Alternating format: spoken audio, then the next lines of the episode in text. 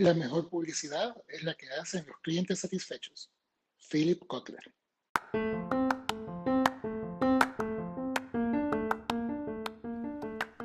Hola, esto es Voz de Dos Podcast. Soy Cecilia Santos y cada semana contaré casos de marketing, contenido o comunidad que se dan en el mundo digital.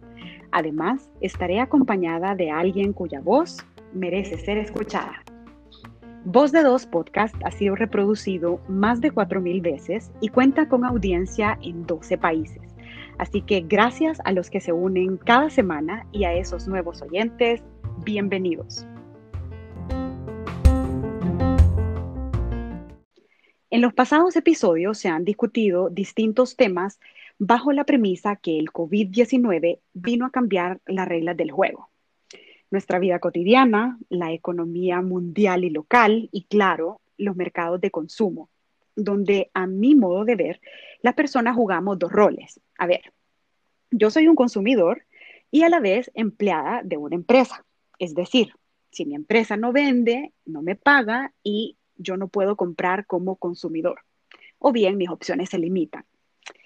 Hoy les traigo un episodio para el cual invité a un profesional que admiro mucho y que es parte de un equipo de marketing que en situación de pandemia implementó una iniciativa que personalmente aplaudo. Así que hoy la segunda voz la tiene Cristian Montalvo, director de marketing de La Constancia. Cristian, Gracias por aceptar la invitación. Yo sé que sos un profesional muy ocupado y por hacer tiempo y compartir un poco de tu experiencia en esta tarea que es muy querida por muchos y muy criticada por otros, el marketing. Así que, Cristian, bienvenido de nuevo. Hola a todos. Eh, es un gusto estar acá. Eh, gracias por la invitación, Ceci. De verdad que eh, he estado oyendo tu podcast desde el principio y si bien no he oído todos los episodios, me gusta un montón estar aquí. Estoy bien contento. Me decías que les contara un poco de quién era yo y es bien raro hablar de uno en tercera persona, pero voy a tratar.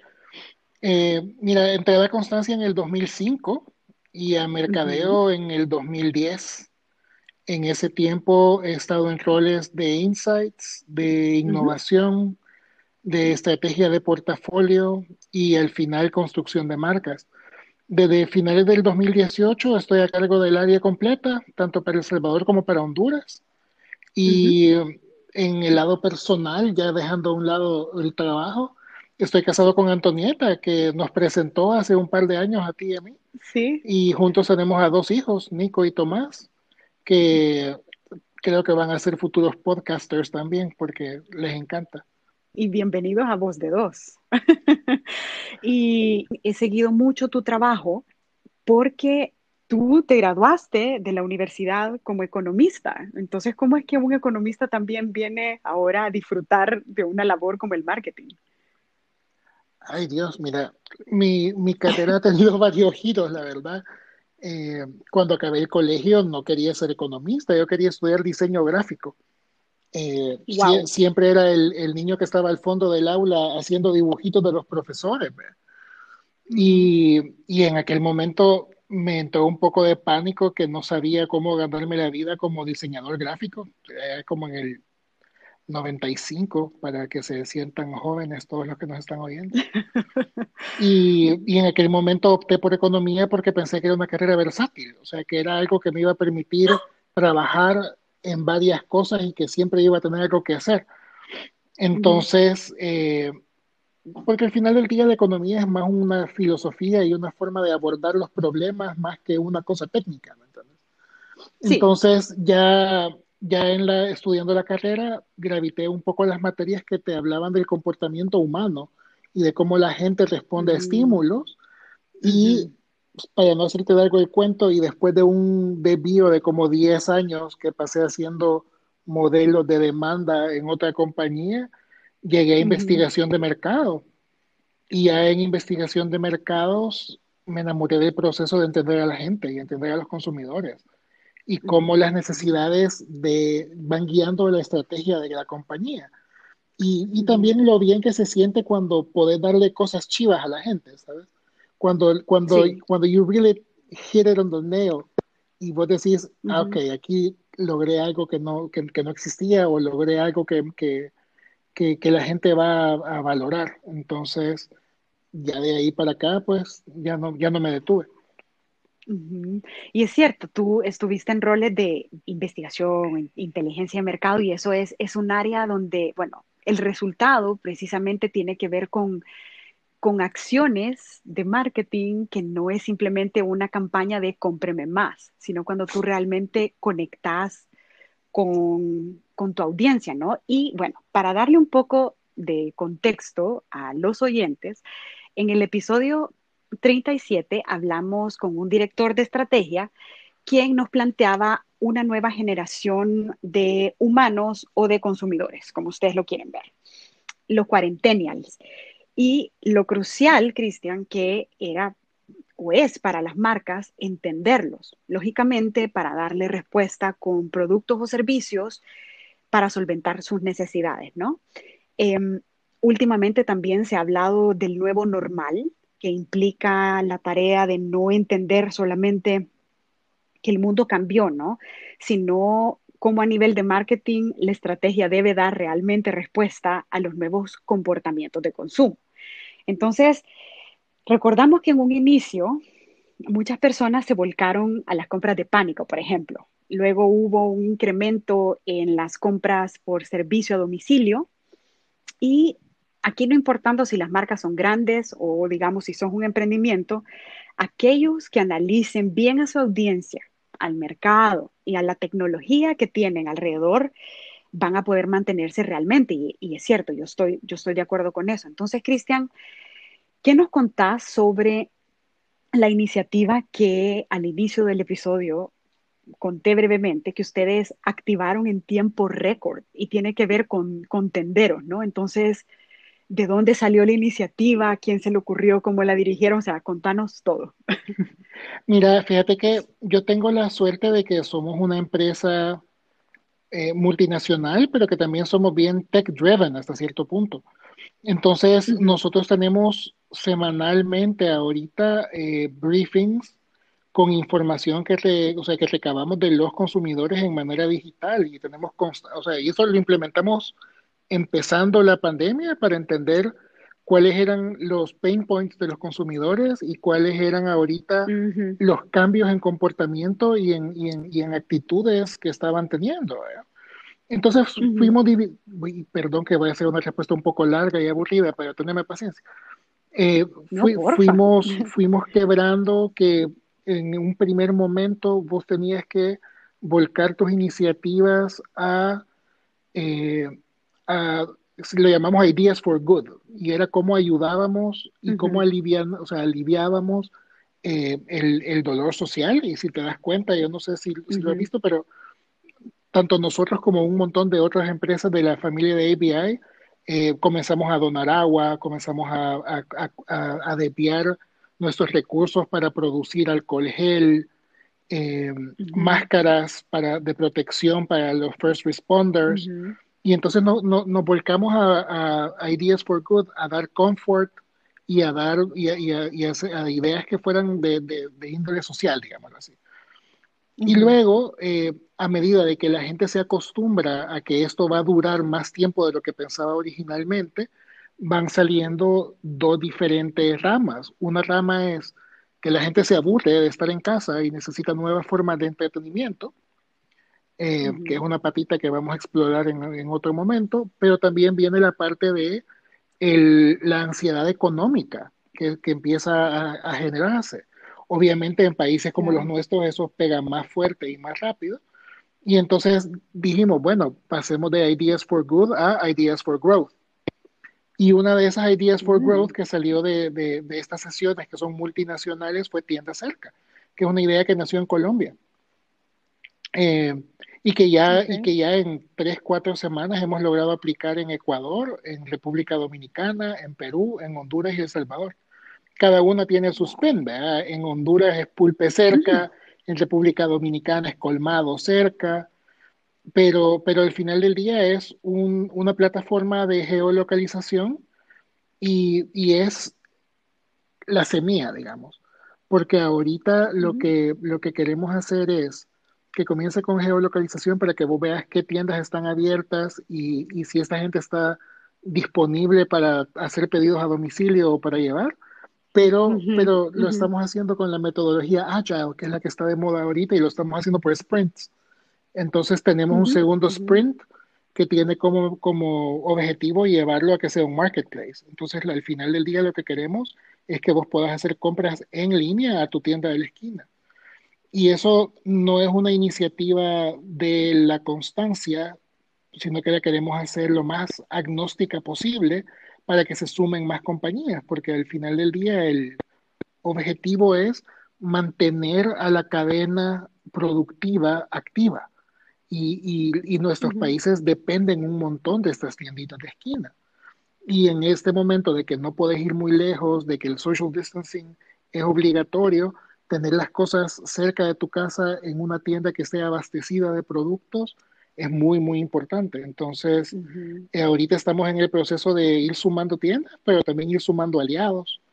Eh, ya se sumó Bimbo, por ejemplo, ya se sumó eh, Kimberly Clark, y tenemos un par más que todavía no hemos anunciado, pero la idea es que nos aseguremos de que estas tiendas tengan capital de trabajo y que puedan seguir operando para que todos nosotros podamos quedarnos en casa y, y mantener la economía activa. Pues me parece una iniciativa brillante por, por varias razones. Bueno, eh, y, ya vamos a retomar un poquito de terminología para aquellos que no estén familiarizados, pero tú mencionaste eh, el haberlo activado con una modalidad eh, ágil, que en, temas de, de, startups eso implica que no esperas a que el producto esté 100% perfecto, sino que tú sacas como un, prototipo. Que, va, que vas mejorando en el camino, exactamente. Exacto, exacto. Porque lo contrario, si tú esperas a que algo esté terminado, hay, un lapso de tiempo que es sumamente valioso que se pierde. Entonces eso me, pareció acertado. Em, y lo otro es que mm, de una, de una situación difícil a nivel económico, eh, y social, ¿verdad? Eh, esto da respuesta no solamente a reactivar esa economía del, tendero, em, sino que da pie a que esto se extienda y, sea, sea sostenible, no solo porque probablemente el año de, todos ya cambió, lo, que alguien había planeado a inicio de año ya no sea funcional, si lo quiere ver así, y dos, que va a quedar sostenido en el, en el tiempo. Sí, o sea, esto, eh, eh, o sea, tal vez una buena forma de pensar es que esta crisis nos está haciendo acelerar cambios que ya venían. A mí me gusta pensar como que estamos implementando en, o que vamos a acabar implementando en cinco meses lo que nos hubiera tomado cinco años bajo otra situación, o sea, o bajo la situación normal. Entonces, esto de movernos hacia digital, de ser eh, más lean con los presupuestos eh, y, de, y de estar reaccionando a un, a, ser más ágiles en la forma en que reaccionamos al mercado, eh, es una lección súper, súper grande que gracias a Dios estamos viviendo, si lo quieres ver de esa forma, porque si no hubieran sido cinco años, o sea, te digo, vamos a acabar dentro de dos meses con un marketplace para tiendas que no hubiera pasado de otra forma, pues y que creo que va a ser útil y le va a dar una herramienta de crecimiento por años cuando ya nadie se acuerde de, de, coronavirus. Sí, totalmente de acuerdo. Y para que nos quede súper claro en qué consiste Tienda Cerca, ¿qué nos contás? Vayan a tiendacercasb.com y le debería aparecer un mapa que localice a dónde están ustedes ahorita y le va a marcar a su alrededor cuáles son las eh, tiendas que están abiertas y que están operando. Eh, dependiendo de cuándo oigan este podcast, eh, van a poderle dar clic a la tienda y va a aparecer o el número de teléfono o va a aparecer el número de WhatsApp y ustedes se van a poder comunicar con su tendero para ahorita hablarles, hacer un pedido y que se lo vaya a dejar o que ustedes lo vayan a traer a su tienda. Eh, posteriormente, y la idea es que ya incluyamos un marketplace a donde vayamos poniendo artículos de necesidad básica, no solamente de la constancia, sino que de toda la tienda, para que eh, el proceso sea inclusive más ágil y que cada tendero vaya pudiendo de una forma u otra incrementar su rango de acción. Eh, entonces, eso es. Ahorita es, un directorio con geolocalización, eventualmente va a ser un marketplace y estamos bien contentos porque la, reacción de los tenderos ha sido muy buena.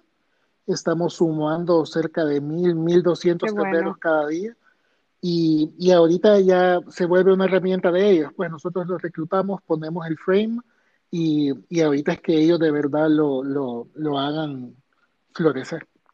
Bueno, excelente, me, me, quedó aún más claro y felicidades. Me queda de tarea eh, probarlo eh, y ahí te cuento. Gracias y cualquier comentario bienvenido. Y hablando entonces de marketing, ¿cómo definiría Cristian Montalvo el marketing? Mira, te voy a dar la, la, respuesta así como, eh, pero que aplica y es obvia, pero de una forma u otra es como el proceso de entender, anticipar y satisfacer las necesidades de la gente. Si te quieres poner un poco más cuadrado, le puedes agregar de forma rentable para la empresa. Pero creo que la primera parte es suficiente, o sea, es entender a la gente y anticipar las necesidades y encontrar buenas formas de satisfacerlas y eso te crea un continuum de comunicación y de un loop de feedback que, que, que lleva a productos y a, y a mejoras y a venta y comunicación y publicidad y bla, bla, bla, bla, bla, pero ese core de que existe una persona con una necesidad y alguien que busque cómo satisfacerla es lo que está en el centro. Ok, y en realidad, Cristian, la constancia tiene años de estar haciendo un marketing que yo también como, como mujer de marketing, digamos, em, aplaudo. Es decir, han sido creativos en sus propuestas, em, donde no solo hay una campaña que es consume mi producto, tengo esta promoción, sino que han creado iniciativas como festivales de música, festivales de comida, activaciones de playa, es decir, han desarrollado una cultura cervecera. Entonces, ¿cómo, ¿Qué nos contás de eso? ¿Cómo, cómo lo han construido y, la visión de, de, no solamente promocionar un producto, sino que crear una eh, cultura? primero que nada, gracias eh, en nombre de todo el equipo de nuestros partners, porque nos esforzamos bastante y le metemos un montón de cariño a, a, lo que hacemos. Y, y, y se, se, siente bonito que te lo digan. Eh, mira, yo creo que bueno. el, el punto es que nosotros no vemos nuestro producto como cerveza, entre comillas, o como gaseosa, entre comillas. Entonces, por eso mismo no hacemos comerciales de aquí hay cerveza consume o aquí hay gaseosa consume. De una forma u otra, los productos que nosotros vendemos son los recuerdos que vos creás. O sea, los momentos que pasas con tu familia, los momentos con tus amigos, eh, los momentos que estás vibrando con la música que más te gusta. Entonces, al final del día, no, nuestra, nuestro, nuestra meta o nuestro aim es crear experiencias que te ayuden a crear los mejores recuerdos que puedas. Y, y por eso es que vamos más allá, ¿no? y le damos un propósito a cada marca y cada marca tiene un rol diferente en la vida de la gente y, y de ahí van naciendo los pilares de activación. Pero, pero al final del día es porque lo vemos como una máquina de recuerdos y no solamente como una, una botella con un líquido adentro, pues.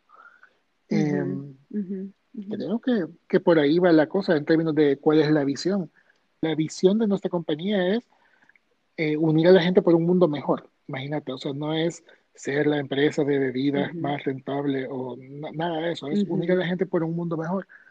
Y, y, entonces lo que buscamos son esos momentos de unión y esos momentos de, de, de felicidad entre la gente y ahorita estamos en el proceso de, de darle un spin más, más social a cada una de nuestras marcas y dentro de poco van a comenzar a ver cuál va a ser la patita de, de, de, impacto social que va a tener cada una de nuestras marcas porque tenemos la fortuna de tener marcas grandes que pueden impactar un país completo y, y es responsabilidad de nosotros ocuparlas para el bien, ¿me entiendes? No solo para, para divertirnos en festivales, sino que también para generar trabajo y para, para ir aliviando otro tipo de pain points que tiene la gente en, países como los nuestros.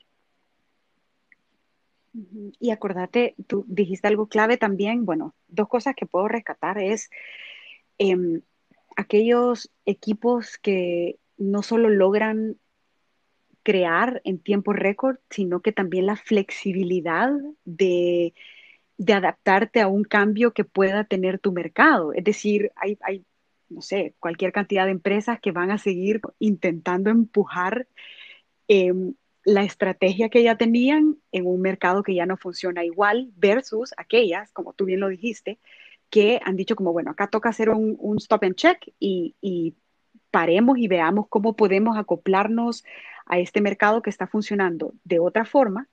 Eh, y también que para mí, siempre detrás de una marca hay un equipo de personas que lo mueven todo. Entonces, eh, eh, es clave que hay ahí no, no solo un, un, gran equipo, eh, sino que también las cabezas que, que, moldean y al final del día pues todos aportan algo, vayan conduciendo a la marca por, por este camino. ¿verdad? Ahora, hablando en, tema de, de, presupuesto, me imagino que más de alguien estará preguntándose, bueno, pero por supuesto que Cristian puede hablar de, estas implementaciones o activaciones que han hecho o de activar toda una plataforma de, geolocalización para tenderos, etcétera, porque claro, cuentan con presupuestos para hacerlo. ¿Qué opinas sobre esa premisa que para hacer grandes ideas necesitas también un gran presupuesto? Yo personalmente creo que es mentira. Eh, así como vos decís, a alguien que de, de, otro, de otro lado puede decir, obviamente Cristian dice que es mentira si él tiene el montón de dinero. Pero, pero no, o sea, yo creo que al final del día lo que necesitas es un buen insight y una buena idea para resolver ese insight o para activar ese insight. Yo no te voy a negar que nosotros hemos caído en la trampa del presupuesto en el pasado. Hubo una época años atrás, ya cinco o seis años atrás, en que todas las ideas querían costar 300 mil dólares, 500 mil dólares, lo cual no es sostenible, pues. Eh, mm. Y nosotros mismos comenzamos un, un, un, viaje para ir recortando esos números porque queríamos hacer más cosas y no podés tener más cosas, o sea, no tenés un presupuesto ilimitado, pues, y no crece a la velocidad que crecen tus sí. ideas. Entonces, nosotros tu, tuvimos el, el movimiento consciente de, ok, no tiene que ser tan grande, ¿cómo lo podés hacer con el mismo impacto pero más pequeño? Mismo impacto más pequeño cómo puedes buscar partners que se quieran sumar porque esto va a tener el impacto que vos andas buscando. Y, y de esa forma fuimos reduciendo los, los, los, montos y nosotros medimos lo que es el working money y el non-working money y atacamos el non-working money mm. con, con, odio y con saña, si lo querés ver de esa forma, para asegurar de que la mayor parte del dinero estuviera en ojo, en las manos del consumidor pero, y habíamos llegado ya a una cosa bastante lean, que si lo comparaba con cinco años atrás era increíble, pero nada de eso me había preparado para lo que estamos viviendo ahorita, pues. Eh, porque es, es una realidad diferente y nos ha tocado ser bien flexibles y entender exactamente cuáles son los pain points que de verdad vale la pena atacar uh -huh. y, y, y estar trabajando más integrados que nunca. Porque antes vos tenías, vos podías hablar de el presupuesto de mercadeo, el presupuesto de trade marketing, el presupuesto de ventas. Ahorita es el presupuesto comercial. Y nos tenemos que ir por las cosas que de verdad van a, a mover la aguja y las cosas que de verdad van a tener un impacto eh, positivo en el país. Eh, y, y, ya, en, si vos tenés una buena iniciativa, lo demás va agarrando forma. O sea, te digo, por ejemplo, con tiendas cerca, sí. eh, hemos tenido la fortuna de que le estamos atrayendo partners y son partners que nos están ayudando a darle más alcance y más impacto a la iniciativa de lo que hubiera tenido si fuéramos solo nosotros. Eh, y, y, yo estoy seguro que de la misma forma en que ya lo están viendo también algunos funcionarios de gobierno y están diciendo que esta es una buena iniciativa, se van a ver más empresas y más personas que se van a ir sumando porque la idea lo merita, ¿sabes? Eh, y en términos de comunicación, sí. eh, también es, es, diferente. Yo ahorita eh, estamos grabando este episodio un día sábado. Hoy voy a debutar el primer comercial filmado por Zoom de mi vida.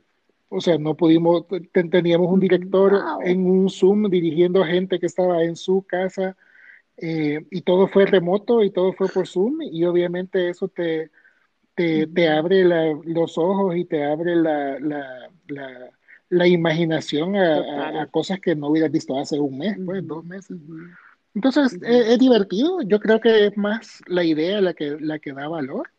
Y, pero sí creo que si una idea es buena, eh, va a crecer y va a florecer. Y, y, y, por qué no, pues si la idea lo amerita, pues le pones presupuesto, pero, pero no, es, no, no es un presupuesto lo que te mata una idea es una mala ejecución lo que te mata una idea. Eh, o, o, bueno, ya esa es plática para otro día, ¿verdad? De, de, términos de ejecución y de términos de consistencia y coherencia y de, y de, y de ir dotting all the I's and crossing all the T's.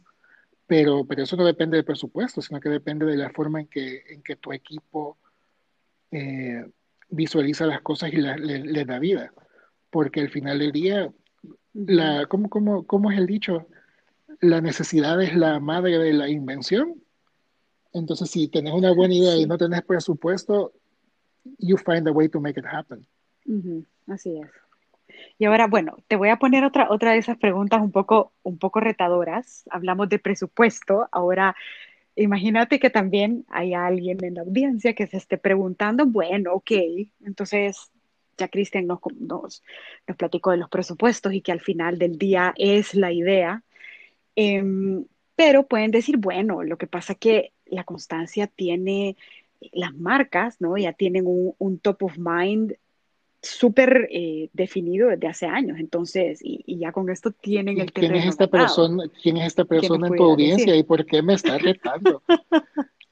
No, mira, ajá. Quizás soy yo. No, mira, depende, es que depende. Depende de cuál es tu marco de referencia. Si yo lo veo adentro del mundo de la cerveza, tal vez es cierto, pero no debemos compararnos con el mundo de la cerveza. Si lo amplias un poquito y lo vemos adentro del mundo de bebidas, ya no tengo tanto el top of mind como, como dentro del mundo de cerveza. Y si lo ves más allá, que es como me gusta verlo a mí, y lo ves dentro de formas de entretenimiento, ahí no tengo el terreno ganado. O sea, al final del día vos competís por el dinero de la gente y por el tiempo de la gente hasta cierto punto.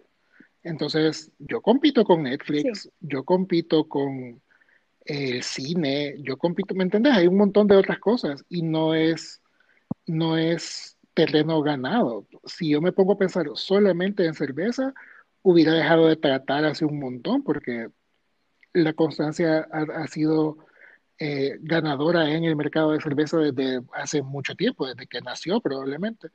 Pero no te quedas ahí, sino que vas buscando cómo hacer tu pastel más grande en un... Se me están mezclando las metáforas, porque decir tu pastel más grande en un mar más grande, pero eso es un pastel ahogado. Eh, pero, pero creo que me entendés, ¿verdad? O sea, vos buscas a bigger ring o buscas a bigger pond para no quedarte siendo un big fish in a small pond.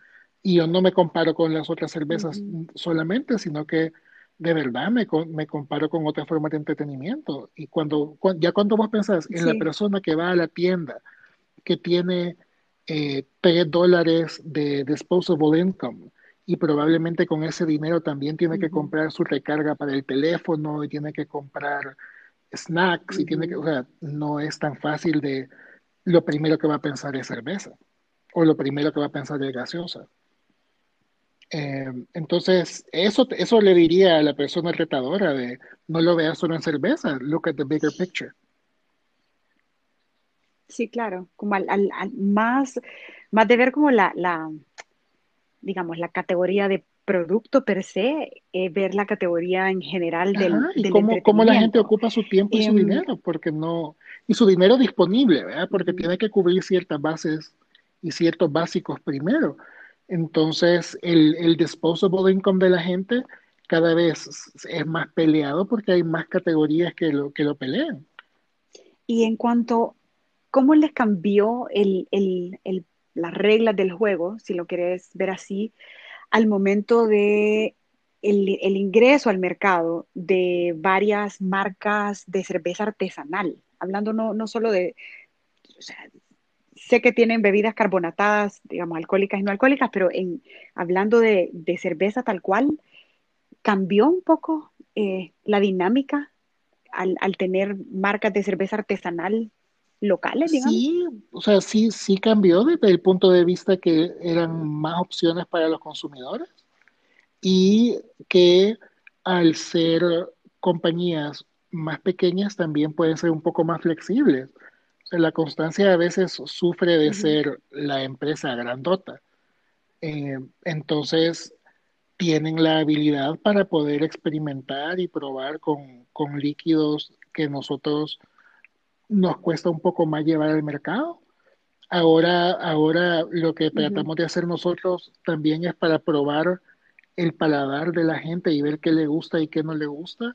Estamos aprovechando también con, de importar marcas eh, craft y las traemos a los supermercados, las metemos, vemos cómo funciona, vemos qué gusta, qué no gusta y así vamos evolucionando también los, el, nuestra estrategia, ¿verdad? Pero, pero al final del día es más opciones para la gente, lo cual es bueno.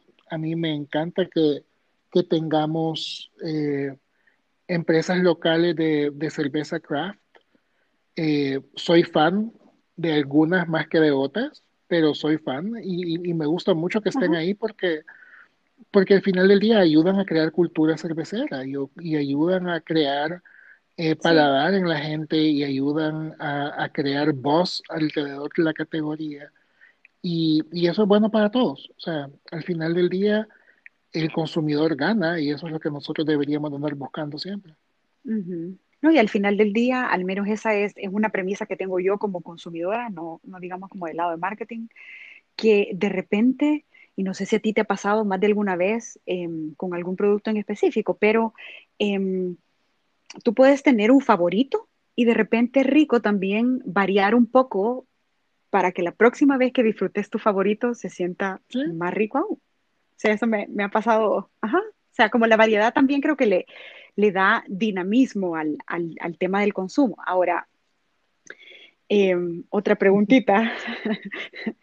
Em, imagínate, bueno, si hablamos de cerveza, pudiera pensarse que por ser un lubricante social, eso lo escuché el otro día y me gustó mucho, em, tú decís como, bueno, pero que vender cerveza, claro que es, fácil versus otras industrias. ¿Pensas tú que la tarea de marketing la tiene un poquito más ganada en cuanto a vender un producto que es muy gustado y muy buscado? Mira, no, no estoy seguro si te puedo contestar a cabalidad porque no he tenido la oportunidad de trabajar en marketing en otra industria tanto tiempo y tan a profundidad como lo he hecho en cerveza a mí en lo personal me apasiona el producto, me, encanta poder estar en, o sea, decir que soy un, market, un marketer cervecero, pero, pero no, no estoy seguro. Lo que sí te puedo decir es que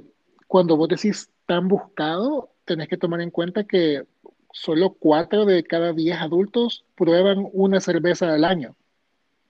Si vos le preguntas a todos los salvadoreños mayores de 18 años quiénes han tomado cerveza en el último año, solo el 40% te va a decir que sí. Si, wow, hubiera pensado no, que no, no, es solo cuatro. Si vos le decís a la gente quién ha tomado en el último mes, es tres de cada diez. O sea, perdés una persona completa ahí. Y la gente que toma cerveza, eh, que te dice, sí, yo he tomado cerveza en el último mes, cuando vos le preguntas, cada cuánto toma, la respuesta es menos de una vez por semana. Entonces, eh, cada, cada, industria tiene sus retos. Nuestro reto es, en un país eh, con retos económicos y con tantas necesidades, hacer crecer la relevancia de la industria, eh, pero no es, no, es, no, o sea, no es tan fácil como la cerveza se vende sola, ¿sabes? Eh, se vende, probablemente es más fácil venderla a cierto nivel socioeconómico y a cierto nivel de edad, etcétera, pero en el promedio no, somos un, país con subdesarrollo en el consumo. Cuando lo comparas con Panamá, que está aquí cerquita, cuando lo comparas con México, con Colombia, y ni se diga los países de Europa.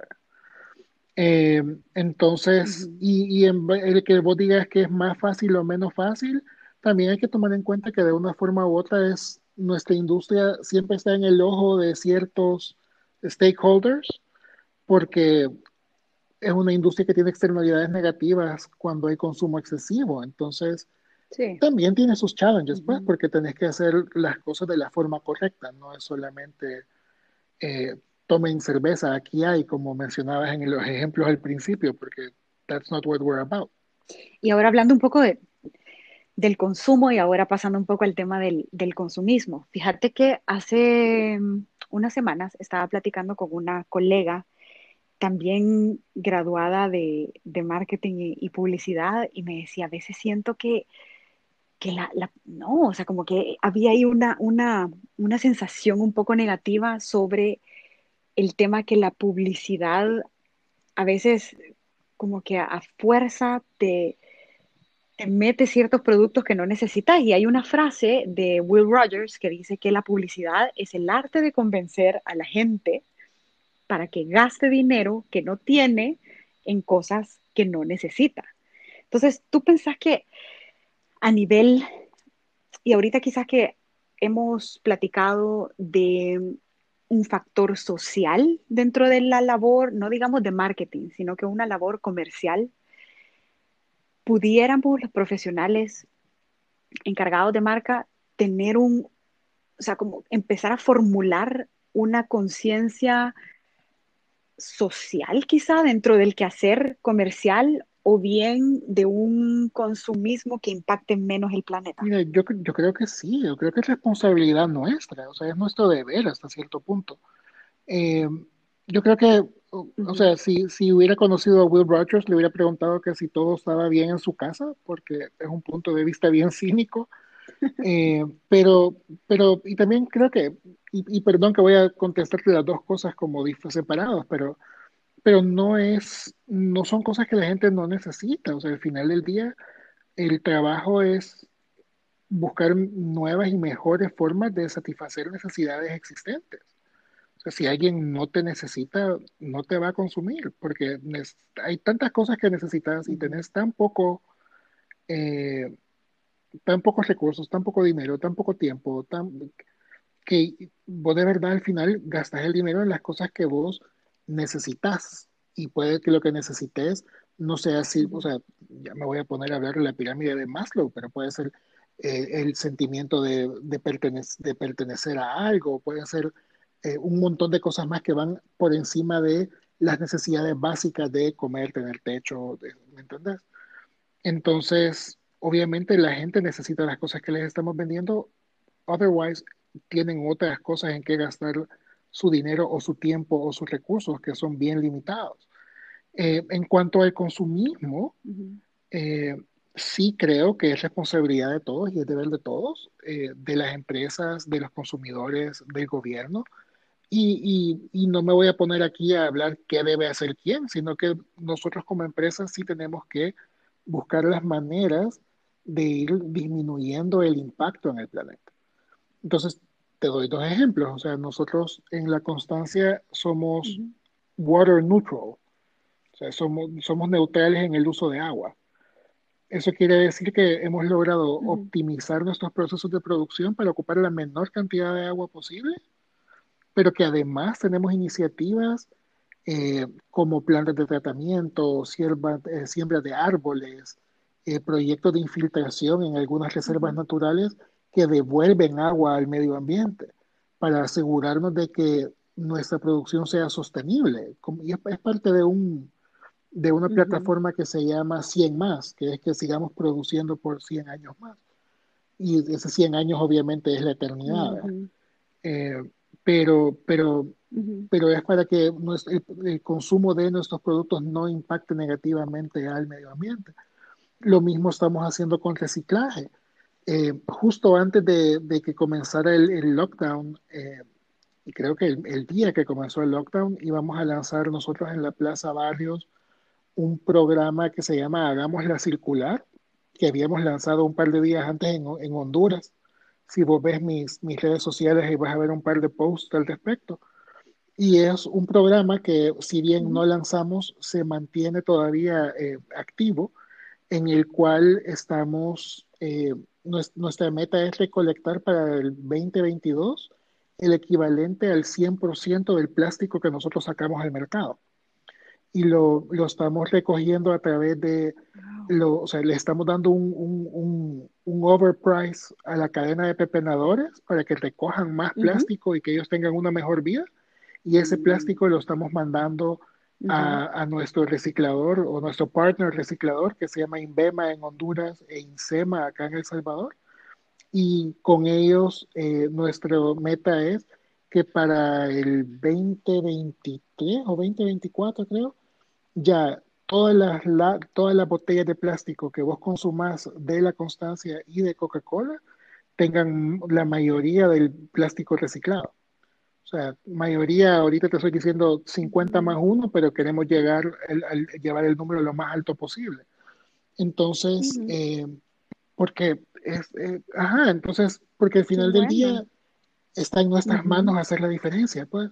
Y yo, yo no soy, yo no soy de la idea como algunas otras personas que es simplemente tenemos que educar al consumidor y le, le tiras todo el problema a, a la acción individual, sino que vos como empresa que sos más grande con recursos, tenés que darle herramientas al consumidor para que pueda hacer la diferencia. No, no, no te lavas las manos. Entonces, eh, eso, o sea, constantemente andamos buscando maneras porque queremos tener un negocio sostenible en el tiempo, no queremos que dentro de 20, 30 años por malas decisiones la cosa quiebre, ¿me entiendes? Y cuando digo la cosa me refiero al planeta, no a la empresa. ok, gracias por aclarar igual. Mira, y, yo feliz, porque ahora que estabas contando de estas dos em, iniciativas, eh, tanto la del agua como la parte de reciclaje, yo soy activista ambiental desde hace ya un par de años, entonces me alegra mucho que, año con año hay más empresas que se van uniendo al, al movimiento este de, y nuestra generación también está un poco más como, va, uy, ya como tú dijiste, la cosa le estamos echando a perder, entonces rescatemos, rescatemos un poco, ¿no? Bueno, Cristian, y quizá la, la, última pregunta y, y otorgarnos a, a, los, digamos, profesionales de marketing que vamos a, a continuar el, construyendo el, el camino, ¿qué nos pudieras decir a quienes estamos a cargo de estrategias de marketing? Con tu experiencia, ahorita eh, quítate el, el, sombrero quizás así como de, director de marketing y, y, un poquito el, a ponerse el sombrero de, de, docente y con experiencia, o sea, como que nos dijeras. Que se diviertan. O sea, voy a sonar a la Mary Kondo, pero busquen cosas que les dé alegría. Y esas cosas que les den alegría, háganlas. Eh, no hagan las cosas por salir del paso sea, con, con, con, mi equipo, eso es una cosa que nosotros de verdad, de verdad tratamos de hacer y nos hacemos la pregunta. Porque a veces tenemos ideas que son muy buenas, pero que son lo que necesitas, pero no necesariamente la cosa que te va a dar alegría que ocurra. ¿Me entendés?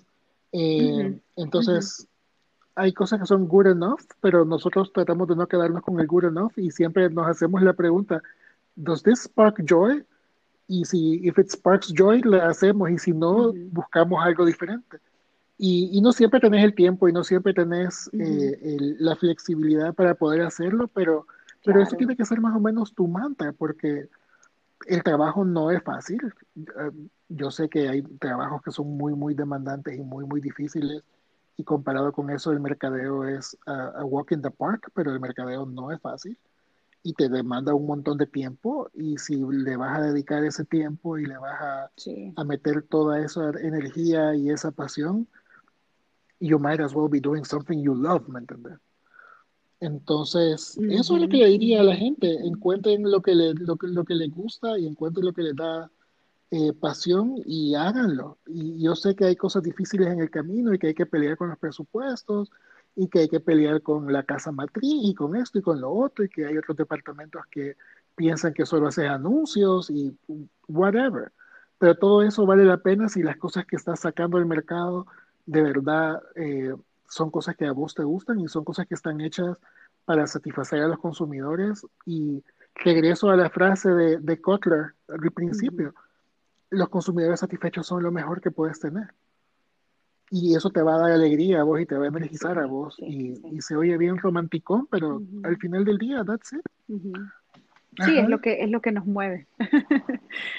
bueno, Cristian, em, gracias en serio. Eh, eh, ha sido una plática, al menos para mí, súper constructiva y llegamos a la última sección del programa que se llama Alternativa. Y en esta parte yo te voy a hacer un par de preguntas y aquí es como hacerlo súper, súper, súper personal porque al final del día, y venimos hablando de, de consumidores y demás, lo que conecta son las historias y si nos vemos de un modo u otro reflejado las personas unas en otras. Entonces, aquí van las preguntas. Vaya, Cristian, contame. Si por alguna razón, a partir de mañana, tú no pudieras ejercer ni de mercadólogo ni de economista, ¿qué profesión eligieras? Tengo que tomar en cuenta cuánto me van a pagar. Es que tengo dos hijos chiquitos. Mira, si, si, no importara, si, vaya, vaya. Contemos los dos escenarios, me gusta, me gusta cómo va la cosa. Si no importara y, supiera que mis hijos ya tienen todas sus necesidades cubiertas forever and ever, eh, me pondría a hacer paquines. O, o, como dicen ahora, haría, haría un graphic novel. Eh, pero yo todavía le digo hacer paquines. Yo de chiquito mi sueño siempre fue hacer los paquines de Batman. Y y, y en mi tiempo libre, ya hace un par de años dejé de hacerlo, pero dibujaba un cómic en Tumblr y le buscaba horas al día, horas adicionales al día para poder dibujar un cómic. Y creo que eso es lo que me gustaría hacer, eso, o, pintar o algo así. Eh, y, y ahora, y ahora, y ahora si bueno, tuviera, entonces... pero también bocas que alimentar. Eh, no estoy seguro, fíjate, probablemente eh, ocupando los skills, los skills que he agarrado, trataría de poner una consultoría de estrategia que no es, no es necesariamente solo mercadólogo, sino que es un poquito más amplio, o trataría de irme por el lado más creativo y buscar la manera de crear contenido para las marcas. Porque, porque siempre yo tengo un streak creativo que, que que me ha ayudado en mi carrera, pero que nunca logré explotar del todo y me hubiera, tal vez probara por ese lado a ver qué pasa. bueno, bueno, listo. Me gusta esa orientación como de doble respuesta ante alimentar boquitas y no. ok, ok, acaba la segunda pregunta entonces. Em, vaya, si te dieran chance de retroceder el tiempo y se de cuenta que estamos a finales del 2019. Y tú dijeras como, mira, o sea, ¿qué pinta el año 2020 o qué te imaginas que nos trae el 2020? Y jamás hubiéramos pensado en el COVID, pero que cambiaras sabiendo lo que sabes hoy. A finales de diciembre, eh, fíjate que el 2 de enero eh, cumplí 10 años de casado. Y el plan original era que nos íbamos a volver a casar con la Anto para celebrar nuestros 10 años. Y queríamos hacer una fiesta así al aire libre, con partidas de tacos a los lados y bandas en vivo y, y, un montón de cerveza para disfrutar responsablemente. Y, y por un motivo u otro al final lo cancelamos y me quedé un poco con las ganas y creo que ahorita que, que estamos un poco, estamos unidos a la distancia con nuestros amigos y con nuestra familia. Me hubiera gustado haber despedido el, el, el old normal con una fiesta y no lo pudimos hacer. Entonces capaz hubiera hecho ese mi fiesta. Ok, ok. Sí, claro, sí, como haber dicho como bueno, let's go nos va a cambiar la tonadita. sí. Bueno, pero igual estamos, estamos acá y yo el otro día también le decía a alguien, mira, sea como sea, yo te escucho que estás hablando y estamos, o sea, con una realidad eh, que al principio parecía un poco esta ficción, ¿verdad? Pero sea como sea, estamos ahora moviéndonos dentro de ella y yo como buena optimista, em, eh, preparada para lo que se nos viene. Y creo, él, también lo platicaba con, con alguien, la perspicacia y la curiosidad que tengamos, creo que van a ser claves para irnos, eh, yo que soy amante del surf, eh, para ir surfeando las olas que nos vaya poniendo la vida, Cristian. Así que muchísimas, muchísimas gracias. Eh, desde ya te hago la invitación para un futuro episodio. Espero que te haya gustado la experiencia. Em, pensé, que iba a estar lleno de, pensé que iba a estar lleno de silencios incómodos y de, y de, oh no, ¿por qué dije eso? Pero, pero no, van bien. y a la vez y a la vez creo que fue una, una conversación súper fluida y yo disfruté el episodio.